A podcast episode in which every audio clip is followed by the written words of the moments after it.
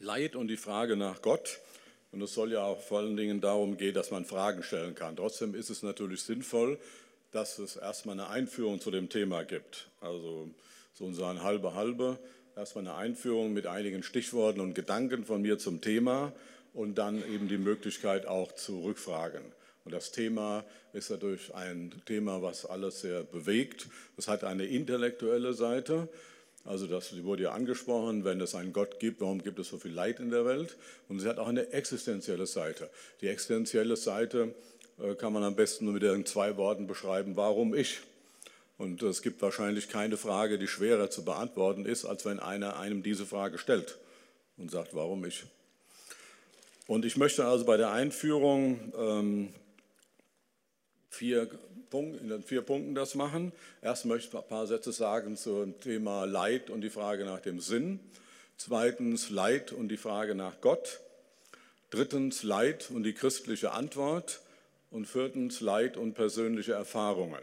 Weil gerade äh, das, äh, die Bewältigung von Leid äh, hängt natürlich auch damit zusammen, wie man selbst es bewältigt hat. Also dass man nicht nur darstellt, wie wohl eine gute Bewältigung äh, sein könnte oder müsste, sondern dass man auch, äh, ich möchte eben was sagen, was mir selber geholfen hat, in der Hoffnung, dass Sie dann äh, zumindest eine Struktur sehen, was helfen könnte.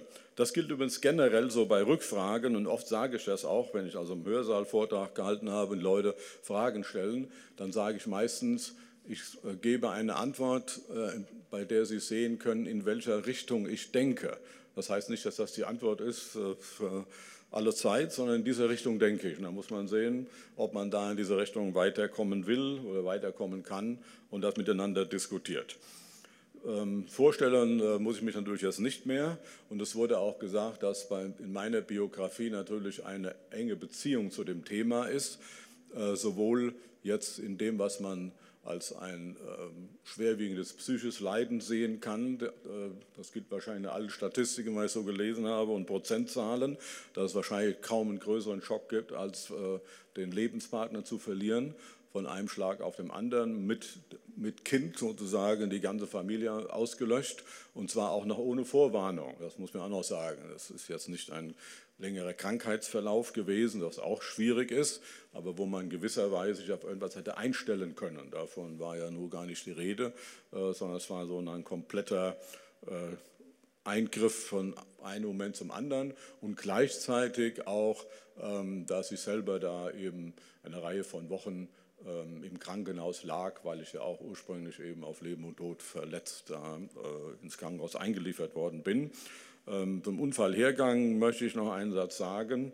Ähm, ich selber habe den Unfall nicht erlebt, weil ich, äh, also wahrgenommen, äh, weil ich am Rücksitz saß. Meine Frau hat gefahren, ich saß hinter ihr, so und hier war unser Kind.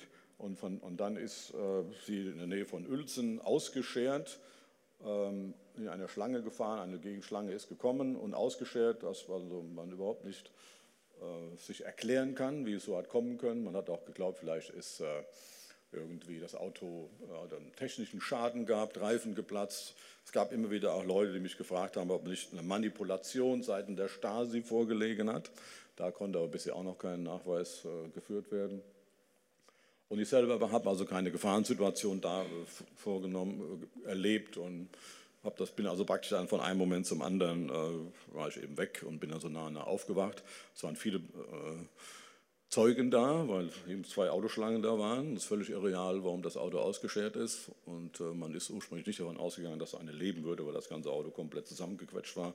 Und ich bin also im Unfall, bin ich also unter den Beifahrersitz gerutscht und war dann komplett unter den Beifahrersitz und habe es überlebt. Ähm, ich habe alle möglichen Schäden auf meiner linken Seite, aber an sich kann ich alles machen, was ich möchte. Also von daher ist es auch ganz erstaunlich, äh, wie gut ich den Unfall überstanden habe. Ich möchte das einfach nochmal dazu sagen, aber der Unfall, obwohl ich bereit bin, viele Fragen dazu zu beantworten, ist das nicht so sehr das Thema, ist aber etwas, was natürlich für mich auch dazu geführt hat, über die Frage nachzudenken von ähm, Liebe Gottes und Leid in der Welt. Den ersten Punkt habe ich genannt, Leid und die Frage nach dem Sinn. Das hängt damit zusammen, dass ich glaube, das, was uns am meisten bei dem Leid bewegt, ist die Frage der Sinnlosigkeit. Das wir denken, hat überhaupt keinen Sinn. Äh, oder Leid empfinden wir eigentlich grundsätzlich auch als ungerecht. Also ungerecht im Sinne von, äh, dass dieser junge Mensch zum Beispiel sterben muss oder dass dieser Mensch so viel leiden muss. Das ist einfach ungerecht. Leid ist ungerecht. Ähm, die Sinnfrage. Es gibt eine Psychotherapie-Richtung, Logotherapie von Viktor Frankl begründet, ähm, der also ganz stark die Frage nach dem Sinn stellt, auch für die Therapie. Und Viktor Frankl ist insofern interessant, weil er nicht nur Professor war für Neurologie und Psychiatrie in Wien, er war als Jude auch in den KZs von Auschwitz bis Dachau, hat also Leid an vielerlei Hinsicht äh, erlebt und hat dann anschließend eben die Logotherapie, was er vorher allerdings schon im, im Kopf hatte, begründet. Äh, und er ist für viele gute Sprüche äh, zuständig. Ich möchte eigentlich nur zwei nennen. Äh, vorab einmal in einem Fernsehinterview wurde er gefragt, ob er in einem Satz sagen könne, was der Unterschied seiner Behandlungsmethode zu der von Sigmund Freud sei. Und da hat er zu einem Journalisten gesagt, wenn Sie mir in einem Satz sagen, was Freud macht, sage ich Ihnen auch in einem Satz den Unterschied. Und dann hat der Journalist immerhin hat er gesagt, ja, also bei Freud, da liegt der Patient auf dem Sofa und er erzählt unangenehme Dinge aus seiner Vergangenheit. Daraufhin hat Frankl gesagt, sehen Sie, bei mir sitzt der Patient auf dem Stuhl und hört angenehme Dinge aus seiner Zukunft. Das ist für wahr das Gegenteil, also in allen Punkten. Äh, Frankl hat das dann so ausgelegt, dass es selbstverständlich richtig ist, dass sehr vieles von dem, woran wir leiden, seine Wurzeln in der Vergangenheit, auch durchaus in der Kindheit hat und durchaus auch verschuldet ist von anderen oder auch von einem selbst. Aber die entscheidende Frage ist nach Frankl, wie gehe ich ab heute damit um? Aber das war eine seiner Hauptthesen. Alle Menschen haben Leben in Begrenzungen und Bedingungen. Die entscheidende Frage ist, was mache ich ab heute damit? Das ist sozusagen die frohe Botschaft nach Frankl, dass man sich überlegen kann, wie will ich heute damit umgehen? Dass wir in Begrenzungen und Bedingungen leben, das ist wirklich wahr. Äh, einer seiner Sprüche möchte ich noch nennen, bevor wir wieder zum seriösen Teil übergehen. Er hat gesagt, ähm, der Mensch lebt nicht, wie Freud meinte, vom Willen zur Lust. Er lebt auch nicht, wie Adler meinte, vom Willen zur Macht, sondern der Mensch lebt vom Willen zum Sinn. Er braucht etwas, was einen Sinn hat. Dafür will der Mensch leben. Und er, das ist hier mein Punkt äh, mit Frankel, er hat gesagt, für viele Menschen ist es tatsächlich schon eine Hilfe, wenn es ihnen gelingt, die Warum-Frage zur Wozu-Frage zu verändern. Sozusagen nicht nur fragen, warum ist das geschehen, das ist ja oft der Blick zurück, der einen sehr belasten kann, sondern wozu, was kann ich damit machen? Ist das etwas, was mir für meine Zukunft oder Gegenwart hilft? Ich weiß, dass das nicht jedem hilft, dieser Satz, aber ähm, das fand er etwas, was manchen Leuten geholfen hat. Es gibt so einen ähnlichen Satz bei Nietzsche, der meint das Gleiche, obwohl er mit der Warum-Frage, Warum-Frage äh, das äh, bezeichnet, nämlich wer ein Warum zum Leben kennt, der erträgt fast jedes Wie. Das ist Nietzsche. Wer ein Warum zum Leben kennt, der erträgt fast jedes Wie. Das heißt, wenn man wüsste, warum es so ist, also das durchaus in Zukunftsgewandt, äh, dann kann man auch Dinge aushalten. Das kann man auch bei Olympiasportlern sehen in der Vorbereitung. Aber das eigentliche, das eigentliche Problematik des Leidens besteht für viele Menschen darin, die sagen, wo ist der Sinn? Ich kann überhaupt keinen Sinn darin erkennen. Und wie soll ich da einen Sinn draus machen? Ich finde das alles völlig sinnlos. Das ist sozusagen das eigentlich Belastende. Interessant ist im Deutschen, dass das Wort Leiden vom mittelhochdeutschen Lidan kommt und Lidan heißt in die Fremde ziehen. Das finde ich in Deutschland deshalb so interessant, weil es heißt, dass der Mensch, der leidet, hat den Eindruck, er ist nicht da, wo er eigentlich sein solle. Also er ist nicht in seiner Heimat. Das ist die Fremde. Auch das Wort Elend heißt eigentlich außer Landes sein. Elend, außer Landes sein. Also immer der gleiche Gedanke. Es gibt übrigens am Fuße des Brockens ein Dorf mit Namen Elend weiß nicht, ob Sie schon mal da waren, wenn Sie da hingehen, da ist also außen auch eine Plakette, da steht auch drin, dass vor vielen Jahrhunderten Mönche einmal auf dem Weg in den Süden waren, sind nur bis dahin gekommen und wollten da eine Weile bleiben und nannten den Ort Elend, eigentlich außer Landes. Es ist allerdings so, der Nachbarort heißt Sorge. Äh, von daher kann man davon ausgehen, dass die Sache sich jetzt nicht so positiv entwickelt hat. Früher gab es dann zu DDR-Zeiten den Witz, dass auf dem Brocken dann der Reiseführer gesagt hat, hier ist der Westen, und hier liegen Elend und Sorge. Das war sozusagen die Aufteilung in Ost und West als DDR-Witz. Aber das finde ich einen interessanten Punkt, dass wir im Deutschen äh, Leiden ganz stark zusammenbringen mit der Heimatlosigkeit. Die Erfahrung, die Welt ist nicht so, wie sie sein soll. Eigentlich sind wir für eine andere Welt geschaffen. Das ist nicht unsere wahre Heimat. Also Leid und Sinn, das ist, glaube ich, ähm, das, was viele äh, als besonders problematisch äh, empfinden. Und hat eben ja auch gesagt, es gibt keine schwierige Frage, als wenn einer uns die Frage stellt, warum ich? Die Frage kann man meistens nicht beantworten. Wer will sowas beantworten? Warum ich? Das ist eine enorm schwierige Frage. Ähm, kommen wir zu dem zweiten Punkt. Ähm, der zweite Punkt, äh, Leid und die Frage nach Gott. Zunächst mal muss man sagen, ähm, die Frage Leid taucht überhaupt erst auf, wenn wir davon ausgehen, dass es einen Gott gibt. Also wenn man davon ausgeht, es gibt überhaupt keinen Gott, wo ist das Problem Leid? Die Welt ist, wie sie ist. Wenn wir nur das Produkt von Naturgesetzen sind, um da mal Gedanken von heute Morgen aufzugreifen, Naturgesetze kann man nicht anklagen. Also man kann nicht zu Naturgesetzen sagen, warum hast du mich so geschaffen? Man muss sagen, es ist halt so, Ursache und Wirkung, so ist die Lage. Gott aber kann man angreifen als Person. Das heißt, das Problem kommt intellektuell erst in dem Moment auf, wo man gesagt bekommt, hinter dieser Welt steht nicht ein irgendwie unpersönlicher Mechanismus, sondern hinter dieser Welt steht ein personaler, liebender Gott. Und dann taucht die Frage auf. Dann taucht nämlich die Frage auf, wenn hinter dieser Welt ein personaler, liebender Gott steht, äh, warum gibt es dann so viel Leid in der Welt? Warum ist das äh, mit meiner Erfahrung oder der Erfahrung, die ich in der Geschichte lese oder die ich in der Nachbarschaft mache, gar nicht so zusammenzubringen? Dann stellt sich die Frage überhaupt erst. Interessanterweise hat in der Antike ein Philosoph im 6. Jahrhundert eine zweite Frage gestellt. Also die eine Frage heißt, wenn es einen Gott gibt, warum gibt es so viel Leid in der Welt? Und das wurde eben ja schon gesagt, das ist für viele unserer Zeitgenossen der entscheidende Punkt zu sein. Ich kann nicht mir vorstellen, dass es einen Gott gibt. Im 6. Jahrhundert hat ein Philosoph eine Gegenfrage gestellt. Er hat gesagt, wenn es keinen Gott gibt, warum gibt es so viel Schönes in der Welt? Weil ähm, die, es ist ja so, unser Leben macht, wir machen beide Erfahrungen, manchmal auch sozusagen im Überfluss. Also nicht es gibt nicht nur die Leiterfahrung, sondern es gibt auch die andere Erfahrung der Schönheit, des Guten, Liebe und Vertrauen. Äh, und ich glaube, dass er insofern recht hatte, dass man sagen kann, wir brauchen für unser Leben eigentlich eine Antwort auf beide Fragen. So, wenn, was, wie ist das zu verstehen, wenn es einen Gott gibt? Warum gibt es so viel Leid in der Welt? Aber das andere ist auch eine Frage. Denn das Leben ist auch schön. Also alles Leben ist Leiden, wie es der Buddhismus verkündet, ist für viele doch eine sehr steile These. Ähm, wobei die Frage natürlich ist, was wir unter schön betrachten. Der eine findet schön ein kühles Bier, der andere freut sich, wenn der FC Bayern mal verliert. Also sind ganz verschiedene Möglichkeiten, äh, was man unter Schönheit versteht. Aber ähm, dass einer nur sagen würde, alles Leben ist Leiden, das ist, glaube ich, äh, doch ein bisschen sehr steil formuliert.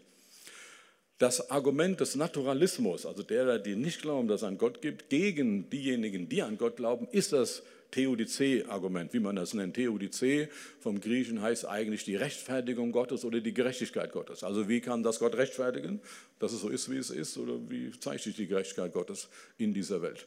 Und sehr oft, äh, das kann man immer wieder hören und lesen, äh, in einer Debatte von Nichtchristen werfen sie den Christen vor, ja, wie ist das dann mit der Leitfrage? Dazu muss man eigentlich zweierlei sagen, oder kann man zweierlei sagen. Erstens muss man sagen, der Naturalismus selber hat keine Antwort auf die Leitfragen. Also wenn der Naturalismus recht hat, dann haben die einen der Welt halt Glück gehabt, die anderen nicht. Also es gibt keine Antwort des Naturalismus. Äh, vor kurzem ist ein Buch erschienen von einem Philosophen aus Berlin, Holm Tetens, Gott denken. Der war früher im Lager der Atheisten, hat da auch viel zu verfasst und hat sich inzwischen davon immerhin so weit bekehrt, dass er inzwischen glaubt, dass der Theismus eigentlich mindestens so gute Argumente hat wie der Naturalismus. Ähm, und er führt diesen Gedanken dann so aus, dass er sagt, der Naturalismus hat das sozusagen als Totschlagargument, aber er hat gar keine Antwort. Naturalismus, den einen geht es halt gut, den anderen nicht. Man muss sogar so schreiben, so sagt Holm Tetens, wenn es überhaupt eine Antwort auf die Leitfrage gibt, kann sie nur von Gott kommen. Also wenn es eine Hoffnung überhaupt gibt angesichts des Leids in der Welt, kann sie nur von Gott kommen. Ich hatte äh, gestern Abend Horkheimer zitiert, der denkt in eine ähnliche Richtung oder dachte in einer ähnlichen Richtung. Er wurde ja in den 60er Jahren gefragt, ob er glaube, dass es Gott gibt und hat gesagt, ich fürchte, es gibt keinen. Da hat man ihn gefragt, warum man das fürchtet. Man findet es ja gut. Da hat er gesagt, ja, wenn es keinen Gott gibt, gibt es keine Gerechtigkeit. Das, was wir in dieser Welt erleben, ist Ungerechtigkeit. Und zwar unfassbare Ungerechtigkeit. Ähm, und wenn es keinen Gott gibt, die einen kommen so durch und die anderen anders. Ähm, man sagt ja oft, Christsein sei Wunschdenken, sozusagen der Wunsch nach dem Kuchen im Himmel. Die Leute, die hier zu kurz gekommen sind, denken nur, wenn es eine Auferstehung gibt, gibt es wenigstens die Kuchen im Himmel. Man muss aber auch sagen, ähm, das hat Lütz ausgeführt. Der Gedanke ist auch nicht von ihm, wie er selber schreibt. Atheismus ist auch Wunschdenken. Lütz hat das auf die prägnante Formulierung gemacht. Atheismus ist der Wunsch nach der sturmfreien Bude. Also Das ist sozusagen das moderne Wunschdenken. Man möchte nicht, dass es ein Gericht Gottes gibt. Also ich möchte nicht, dass mir einer nochmal meine Sachen irgendwie vorhält. Also ich bin hier, es war nicht alles gut, was ich gemacht habe, aber ich bin doch irgendwie zurechtgekommen. Also ich jedenfalls. Äh, und wenn es keinen Gott gibt, dann ist alles, alles in Ordnung. Wenn es natürlich einen Gott gibt, dann kommt alles nochmal zur Sprache. Das hat äh, ein Dichter, Kurt Marti, mal gesagt in einem Gedicht Auferstehung, hat er geschrieben, das könnte den Leuten so passen, dass es keine Auferstehung der Toten gibt. Nein, nein, es kommt alles nochmal zur Sprache. So nicht. Also einfach sagen, das ist ein bisschen ganz gut hingekommen, das ist ja ausreichend. Also sozusagen das Wunschdenken der Neuzeit, wer ein polnischer Philosoph geschrieben hat, ist der Gedanke, dass es keinen Gott gibt. Das ist das Wunschdenken der Neuzeit. Natürlich hauptsächlich in der westlichen Welt. Man muss sich auch klar machen, dass wahrscheinlich 90 Prozent der Menschen ganz gerne ein Gericht Gottes hätten, weil es ihnen hier nicht so gut geht. Würden sagen, es wäre eigentlich ganz schön, es geben Ausgleich. In der westlichen Welt ist es ein bisschen anders. Da viele denken, okay, es könnte besser sein, aber ist schon okay, es könnte auch schlechter sein. Also, wenn man in andere Teile der Welt guckt oder wenn man in die eigene Geschichte zurückguckt. Da leben wir schon in paradiesen Zuständen eigentlich. Aber über 90 Prozent der Bevölkerung, die je gelebt haben oder auch jetzt leben, die hätten gerne eine Gerechtigkeit. Also man darf sich also von dem Argument jetzt sozusagen, wenn man es als Argument hat, jetzt nicht erschrecken lassen. So muss der Naturalismus hat gar nichts zu bieten. Denen, die es gut geht, die können nicht sagen, es ist halt so, wie es ist, machen das Beste draus. Aber den anderen, die es nicht gut geht, das sind sehr viele in dieser Welt, die haben keine Hoffnung. Den bietet auch der Naturalismus keine Hoffnung an. Wenn es eine Hoffnung gibt, und das erkennen selbst Atheisten, deshalb habe ich Horkheimer und Tetens zitiert, dann kann die nur darin liegen, dass es einen Gott gibt. Nur das kann eine Hoffnung sein. Nur ein Gott. Nur wenn es Gott gibt. Oder wie Horkheimer sagt, nur wenn der jüdisch-christliche Glaube recht hat. Nur dann kann es Hoffnung geben für die, die in dieser Welt zu kurz gekommen sind. Nur dann, sonst nicht. Also die Frage nach der Gerechtigkeit Gottes taucht in dem Moment auf, von, von der Liebe Gottes die Rede ist. Und das führt uns zu dem Punkt 3, die christliche Antwort. Der christliche Glaube ist natürlich sehr stark interessiert an dieser Frage, weil er, den, weil er vertritt, diese Welt ist nicht äh, blinder Zufall, Unfall, Zufall, Notwendigkeit, sondern hinter dieser Welt ist ein liebender Gott. Ein Persone, personaler Gott, der etwas will oder auch nicht will, der schafft, der handelt, der steht dahinter. Und dann stellt sich das Problem natürlich in besonderer Weise. Noch dazu, wenn man äh, im Glaubensbekenntnis im ersten Satz äh, sagt, ich glaube an Gott, den Allmächtigen. Ja, was heißt das dann jetzt? Allmacht und Liebe Gottes. Ähm, Hans-Joachim Eckstein, ein Theologe aus Tübingen, hat dazu einen sehr schönen Satz geschrieben. Er hat geschrieben, die Allmacht Gottes, auf die hier äh, Bezug genommen wird, bedeutet nicht, dass Gott alles macht, sondern es gibt auch ihm widerstrebende Mächte in dieser Welt. Und wir selber erkennen auch manchmal, dass wir Dinge machen, die wir, von denen wir wissen, dass wir sie eigentlich nicht machen sollten. Aber die Allmacht Gottes heißt, und das ist die Aussage in, dieser Satz, in diesem Satz, dass Gott zum Ziel kommen wird, in seiner Geschichte, egal wie es im Moment läuft, dass er Dinge offensichtlich zulässt, die er äh, durchaus zulassen kann, warum auch immer, er lässt sie zu, aber es wird einmal sozusagen einen Sieg Gottes geben in dieser Geschichte. Es gibt am Ende wird also äh, die Aufhebung des Leidens in der neuen Welt Gottes stehen. Das ist der, der Allmachts Gedanke der Bibel. Was nicht heißt, dass alles, dass man immer alles unbedingt auf Gott so zurückführen müsste. Das ist sehr kompliziert, weil es dazu ganz unterschiedliche Bibelstellen gibt. Aber ich glaube, es ist nachvollziehbar, was Hans-Joachim Eckstein damit meint. Zunächst mal ist es so, ähm, wenn wir die Bibel betrachten, ist sie mehr an der existenziellen Seite als an der intellektuellen Seite des Themas Leids interessiert. Also an der existenziellen Seite. Das bedeutet, Hilfe zu geben für Menschen, die im Leid sind. Das kann man schon im Alten Testament sehen, im Psalmen etwa oder auch im Neuen Testament, Evangelien, in den Briefen. Also sie will Menschen Hilfen geben, wie sie im Leid durchkommen, getröstet werden. Trost kommt vom Englischen, hängt zusammen mit dem Englischen to trust. Das heißt ja Zuversicht, Vertrauen haben. Also getröstet ist ein Mensch, der die Zuversicht hat, dass er jetzt weitergehen kann. Sinn übrigens im Deutschen kommt vom mittelhochdeutschen Wort Sinnan und Sinnan heißt gehen oder reisen. Das Kartenspieler kennen das noch, manchmal werden die Karten ausgegeben im Uhrzeigersinn. Gibt den Uhrzeigersinn. Das hängt auch mit diesem Begriff zusammen, gehen und reisen. Wenn wir also nach dem Sinn fragen, fragen wir danach, wo geht die Reise hin? Also wir sind auf einem Weg, gehen oder reisen. Was ist der Sinn? Was ist der Ziel? Wo werden, wir, werden wir landen? Da hängt unser Wort Sinn mit zusammen, mit gehen oder reisen.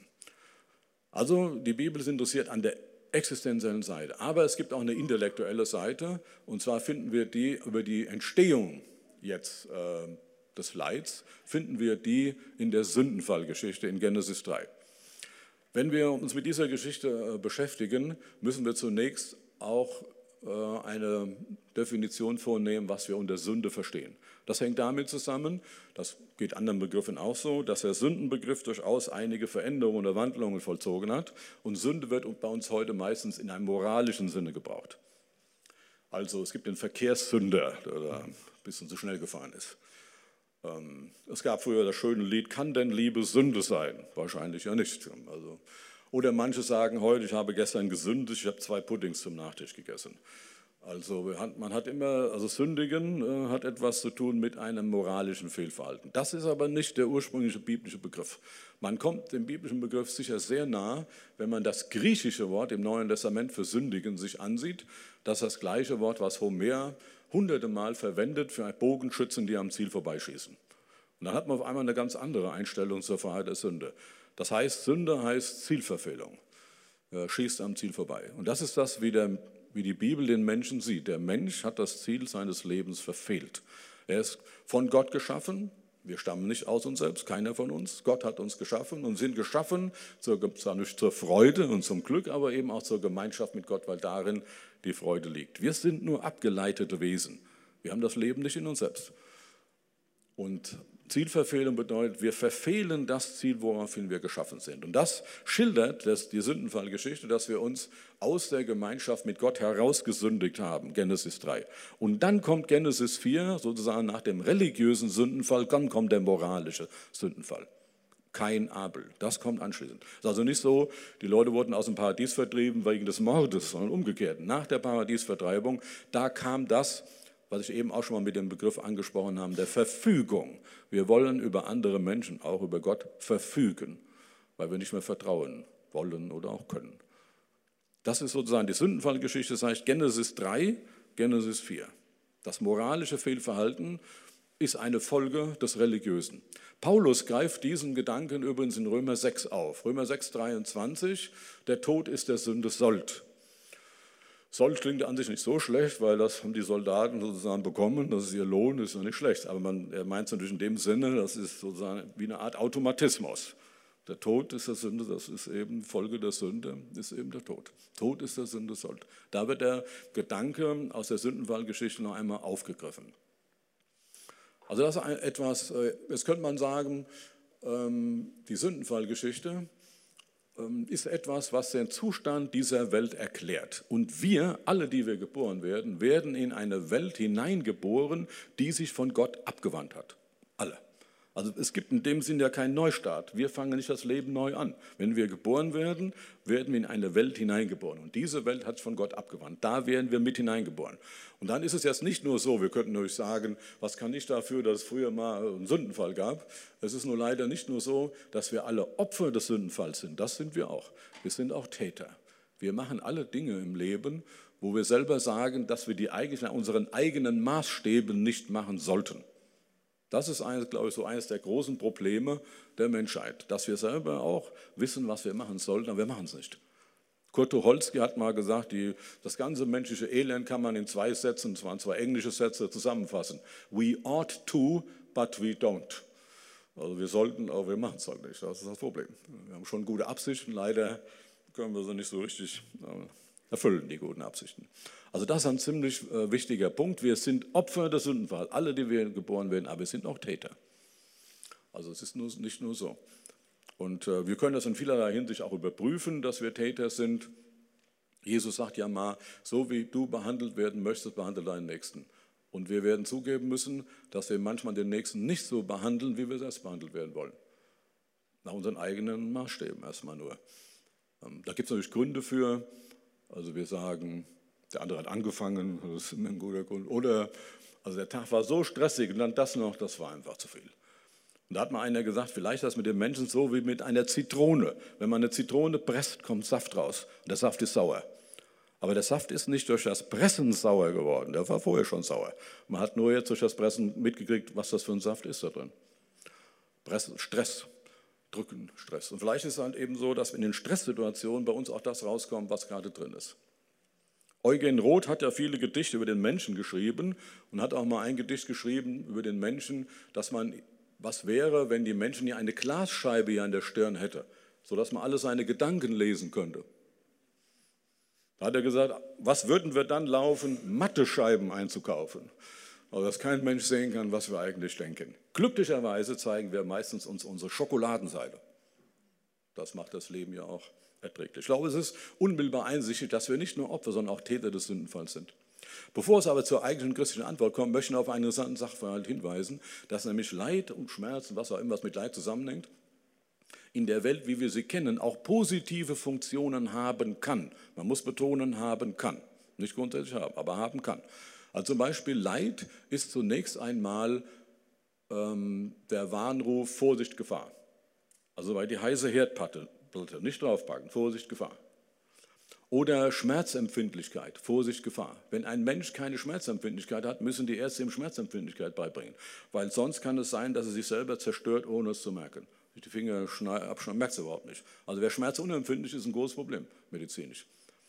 Oder Leid ist für uns auch wichtig, weil es sagt, es ist was nicht in Ordnung, es muss in Ordnung gebracht werden. Also wer Zahnschmerzen hat, der kann natürlich mehrere Wochen lang immer die Suppe langsam rechts nach hinten gleiten lassen. Aber er weiß, irgendwann muss man zum Zahnarzt gehen. Da ist was nicht in Ordnung, muss in Ordnung gebracht werden. Also das, diese positiven Funktionen kann Schmerz haben. Und das gilt auch im übertragenen Sinne. Es gibt Leute, die haben eine dramatische Situation erlebt und sahen im Nachhinein, nicht in der Situation, aber im Nachhinein sahen sie, das war für mich enorm wichtig. Mein Leben wäre eine völlig falsche Richtung gelaufen, wenn ich das nicht erlebt hätte. Obwohl sie vielleicht noch heute unter den Folgen des Unfalls oder was auch immer sie hatten, leiden müssen. Das war enorm wichtig für mich, sonst wäre alles in falsche Richtung gegangen. Das ist ein interessanter Punkt dass Leid und Schmerz in unserer Welt, wie wir sie kennen, auch positive Funktionen haben kann. Das muss man ausdrücklich betonen haben kann. Ja, was ist die Antwort? Ich habe es eben schon mal kurz erwähnt. Äh, die Antwort, die christliche Antwort heißt Aufhebung des Leidens in der neuen Welt Gottes. Man kann das Neue Testament so verstehen, dass Gott nicht in seiner Welt geblieben ist, sondern ist in Jesus in unsere Welt gekommen. Wir, wenn wir über Leid nachdenken, sind daran interessiert, dass das Leid beendet wird. Gott ist daran interessiert, dass die Ursache des Leids beendet wird. Also wenn wir die Ursache des Leids sehen als die, die, Trennung des Menschen von Gott, dann wird das einleuchtend, was im Neuen Testament auch beschrieben wird, wenn Jesus über Jesus gesagt wird, er gibt sein Leben als Lösegeld. Dann ist das ein ganz entscheidender Punkt, dass unser Leben mit Gott in Ordnung kommt. Das ist der eigentlich entscheidende Punkt.